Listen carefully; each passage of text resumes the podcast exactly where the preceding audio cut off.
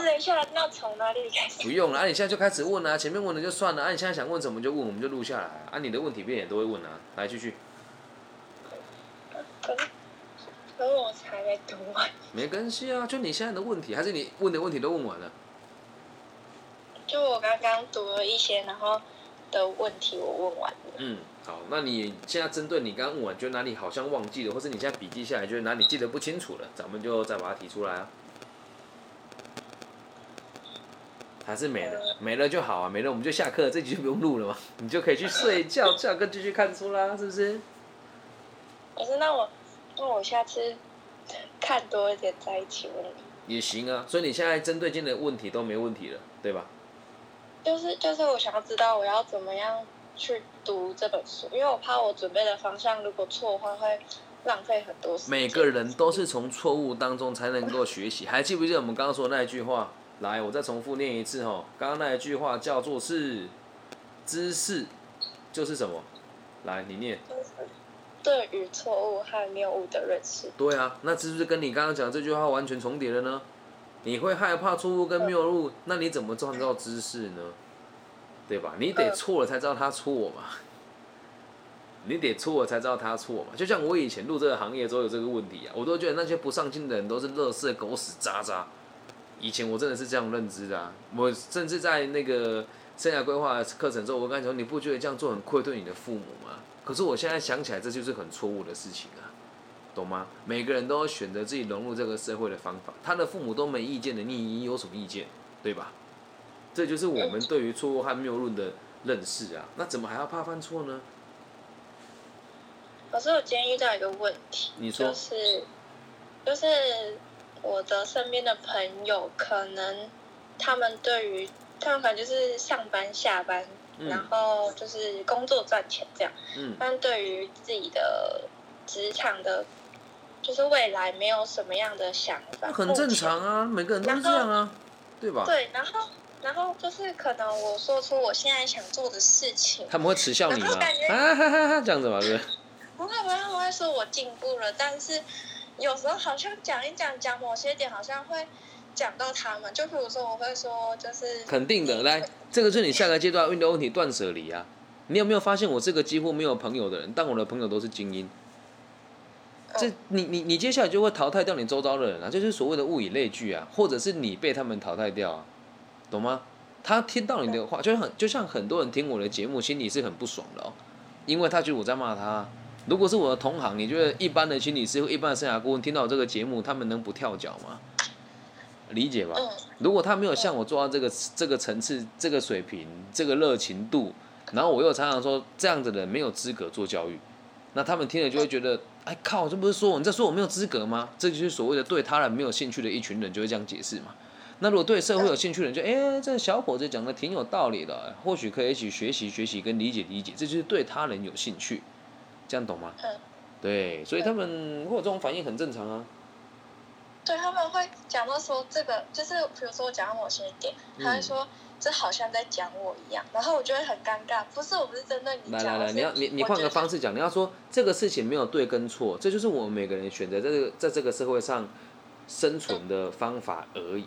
就像为什么我现在还要去学商学跟理解社会的阶级？你有如果有机会，你可以去听我那个社会的阶级与架构 EP。就是生涯与规划，呃，生涯规划与理财常见盲点一期 EP 四这个部分，就是所谓的这个社会阶级啊。那是每个人的选择，社会没有贵贱之分呢。就是他的生活只是上班下班，他对他的社会也是有贡献，只是他自己不知道而已啊。每一份工作对社会都是有贡献的，不然谁会给你薪水啊？对吧？对。嗯，这样他就不会觉得你骂到他啦，只是心念不一样而已。这样理解吧，所以你也不用觉得说特别不好，因为我有这个问题啊。像今天我个学长说他心情不好啊，怎样的，我就问他说要聊聊吗？对，然后他就回我说不用了，我可以自己解决。我知道他回这个问题是什么，他觉得我打给他又会去苛责他说什么，他觉得我觉得他不上进，觉得他不努力，嗯，但我确实有这么认为啊，我跟他感情很好啊，我无法理解为什么他要这样子让自己的价值这么低，然后去追星，然后要让其他的学长姐来。来践踏他，然后让他觉得好像变得是老大，他是小弟一样。我也很心疼他，但我也没有骂他。可是，在这个过程当中，他自己就会察觉到他知道我要跟他说什么，而他要选择的道路跟生活不是跟我同在同一条路上了，那我们两个就会渐行渐远啊。但是回归到根本，我们始终是爱他的，就像你始终爱着你的同这些同学一样，但他们不理解你的爱是什么样貌，懂吧？嗯，我很怕他们未来跟我讲话会越来越远。绝对会，聊的话题绝对会因为他们的目标不在于对社会有协助，只在于用无意识的方式在这个社会上生存下来，懂吗？嗯，就像你现在定下来的目标也真的是很很偏远的、啊，就是谁会一个幼教老师怎么可能会去思考到这个问题呢？对吧？那一个高职老师怎么可能？不要说真的对，好啊，说穿了，他们对幼教真的有责任感吗？没有啊，对吧？整个制度就是荒谬的啊！那你要站出来说你这个制度他妈的荒谬，那你会被大家讨厌嘛？懂吧？所以确实在陈述的事情上面，我们也我们也需要有很深的智慧去避免掉别人对我们的误会啊，这样理解吗？这就是下个阶段要做的事情呢、就是圆圆滑，嗯，让人家知道我也是爱你们的，这是我的选择，请你们尊重，但我也尊重你们的选择。但如果你们我们彼此之间认为立场不一样就不能交朋友，那就是你的问题，不是我的问题，这就是课题分离啊。我愿意相信你，愿意陪伴你。至于你愿不愿意相信我跟陪伴我，都无所谓，我还是会相信你，我还是会愿意陪伴你，这样懂吧？靠，超老舍的。嗯，这是《被讨厌的勇气》里面的内容，第二第二册里面的内容，对。这样了解吗？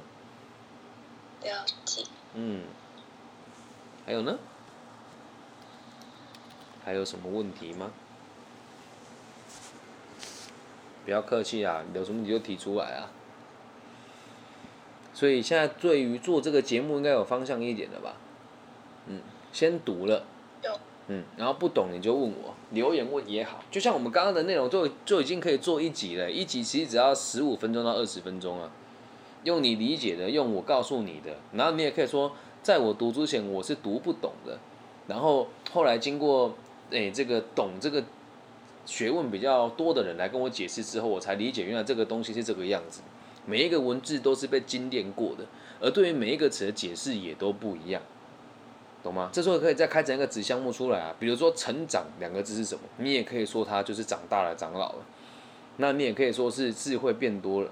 对，那你也可以说是对自己理解更深了。而如果今天我们对“成长”这个字的定义有这么广的认知，你听到一个人讲说“我成长了”，你就会觉得有这种可能性，再去延伸他下一段的文字会带出哪一些结果来，这个就是阅读的层次，懂吗？然后你也可以说，那也就是分享给现场的各位朋友，希望透过鼓励大家读书，透过我自己的读书，让大家能够阅读更好的知识，进而理解错误和谬论是什么。这样能够理解吧？嗯。这就是到时候你可以去作为开展的、一个话题可以衍生出一个故事。那我刚刚讲的我的例子，比如说刚刚讲完整性，我讲了我的故事，你也可以去思考，那站在你的角度的故事是什么？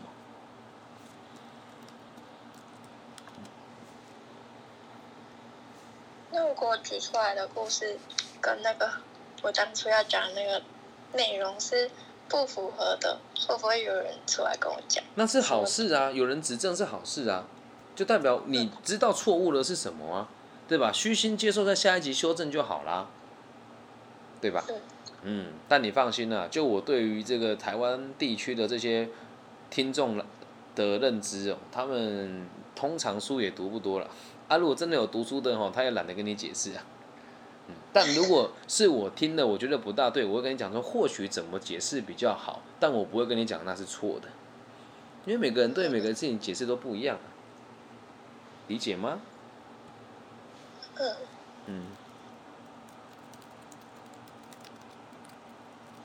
懂吧？懂。嗯，这样 OK？可以。可以哦，所以要睡觉了哦。嗯。OK 哦。有问题再问。好，然后有什么问题就直接问我啦。像有时间我就会直接这样跟你对谈，啊如果没有你留下，我就做一集给你，或者是你中成几个问题，我就做成一集给你，也是可以的，好吗？好，谢谢老师。不会，晚安，拜拜。拜拜。好，那你现在听到就是这个狂粉的福利啊！只要你愿意学习，我只要一有空，咱们就是录下来。然后你会跟我说：“哎呀，怎么办呢？我这个没有没有做笔记啊，没有录音啊。老师，我可以录音吗？都可以，只要你问问题，想怎么样都行。咱们的这个知识是没有版权的，分享给全世界每个角落用华语使用的朋友。那如果你觉得这些东西对你有帮助的话，你也可以把它当成是一个神奇海螺，哈，就是你问他问题，他就会回答你。把我想象成一个树洞吧，反正你也没看过我长什么样子啊。我相信很多大陆区的朋友不知道我长什么样，所以如果有问题的话就提出来，那可以，我们就会取得通讯的方式，用一边录音的逻辑来解决大家各自的困扰。那以上呢，就是今天这一集的全部的内容。那我概述一下这位同学的背景哦，他想要贯彻个体心理学，然后延伸到他的幼教领域。那在幼教领域当中呢，他我们两个一起讨论出一个荒谬的问题，在台湾的幼教老师所受到的教育，很多都是在高职读的所谓的幼保科，而幼保科的老师很少有人在幼儿园教过书。那现在因为学历普及了嘛，现在会有所谓的幼教系。